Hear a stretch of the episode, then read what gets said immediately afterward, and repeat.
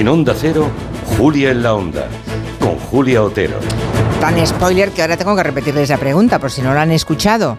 ¿Aceptas que el Consejo de Coordinación de Podemos, siguiendo el criterio de unidad que marcó el Consejo Ciudadano Estatal, negocie con Sumar y, en su caso, acuerde una alianza electoral entre Podemos y Sumar?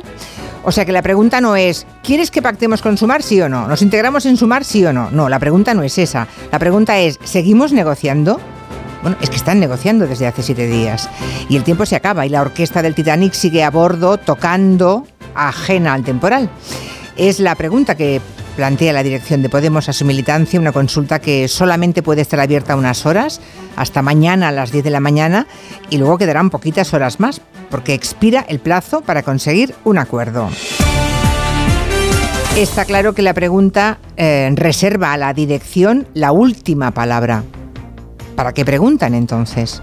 Aparentemente es lo más democrático, es verdad, pero puede ser también una forma de desentenderse de lo que supone el liderazgo o esconderse en lo que decidan otros o a cubrirse las espaldas ¿no? ante el abismo que puede abrirse.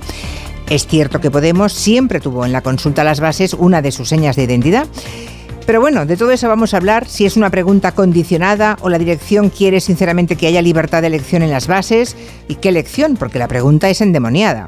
Lo debatiremos en compañía de Angélica Rubio, Javier Gallego y Julián Casanova en el tiempo de gabinete. Luego en clave